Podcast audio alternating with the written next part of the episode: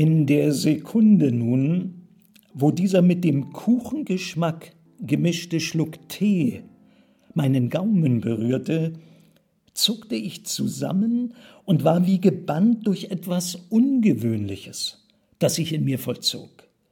Ich setzte die Tasse nieder und wende mich meinem Geiste zu.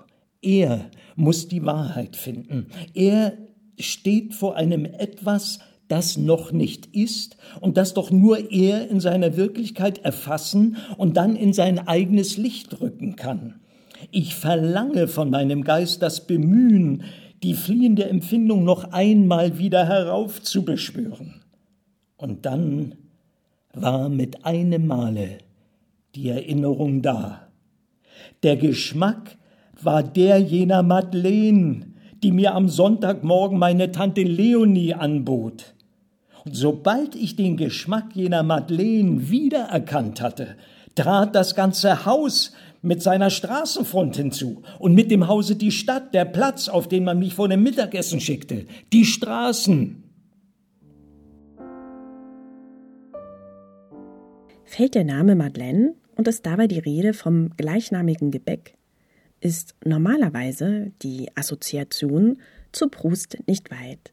Seinen Ruhm verdankt der muschelförmige Sandkuchen, vor allem aber der gerade eben gehörten Madeleine-Episode in Marcel Prousts Auf der Suche nach der verlorenen Zeit.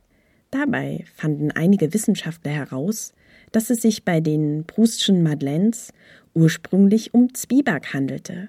Diese Spur führt wiederum direkt zu Richard Wagner. Wahrscheinlich schrieb Proust, inspiriert von Wagner, seine Madeleine-Episode.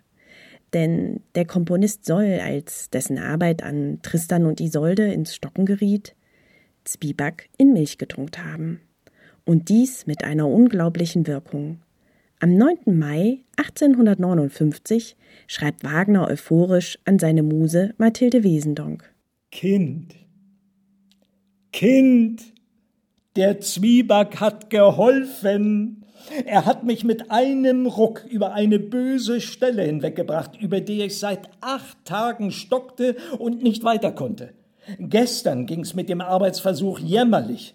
Heute sah ich denn mit vollständiger Trostlosigkeit in den grauen Himmel hinein und sah nur nach, wie mich nun eine Bitterkeit anhängen wollte.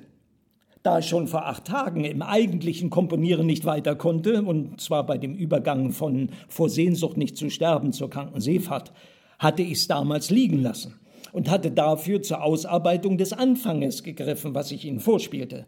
Nun ging's aber heute auch damit nicht mehr weiter, weil es mir ist, als ob ich das alles früher schon einmal viel schöner gemacht hätte und mich jetzt nicht mehr darauf besinnen könnte.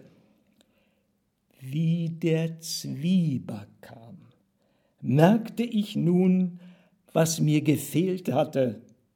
Mein Zwieback hier war viel zu sauer.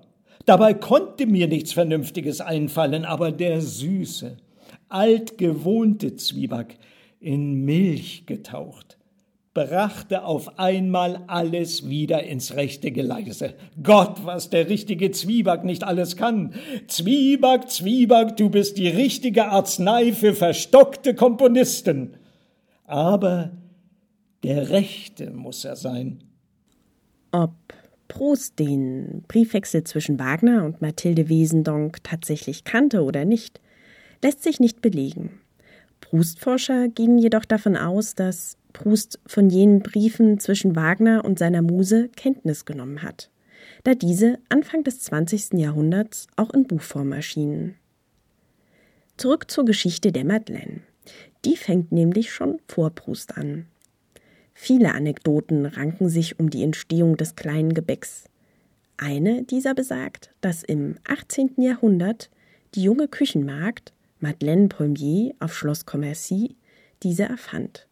Polmier soll den polnischen König Stanislas Leszczynski im lothringischen Exil mit ihrem Gebäck entzückt haben. So könnten die Madeleine nach ihrer Erfinderin benannt worden sein. Die ursprüngliche Glockenform der Madeleine deutet allerdings auf eine andere Urhebergeschichte hin.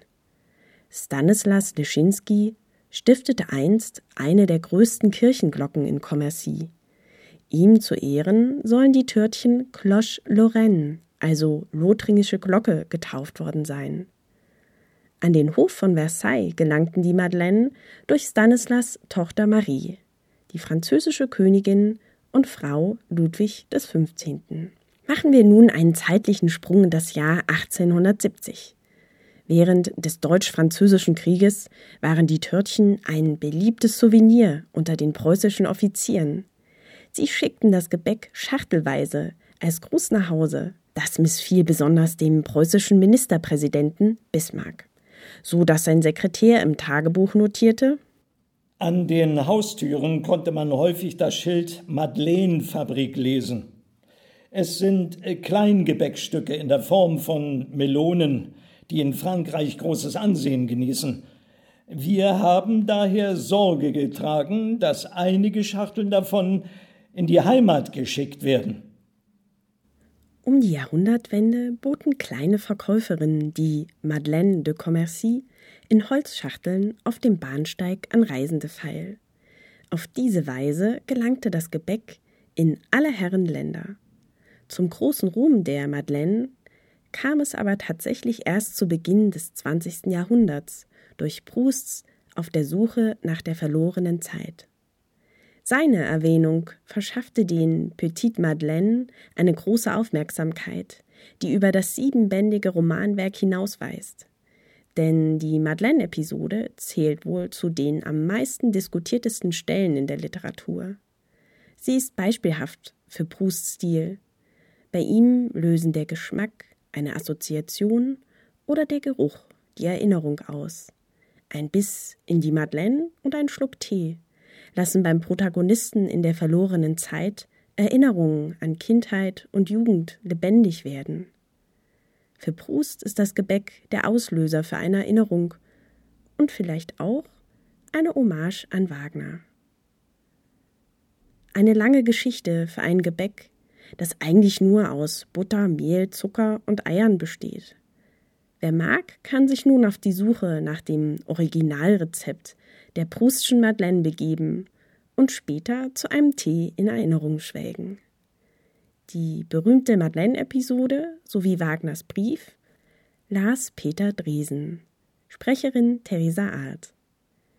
Weitere Informationen und Quellenangaben rund um die Geschichte der Petite Madeleine von Marcel Proust finden Sie auf www.akustisches-plankton.de.